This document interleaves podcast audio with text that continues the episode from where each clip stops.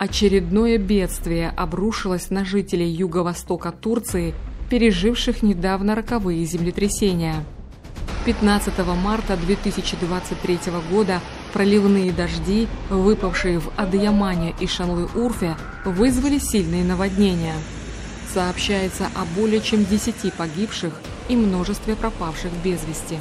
В пострадавших районах водолазы ведут поисково-спасательные работы.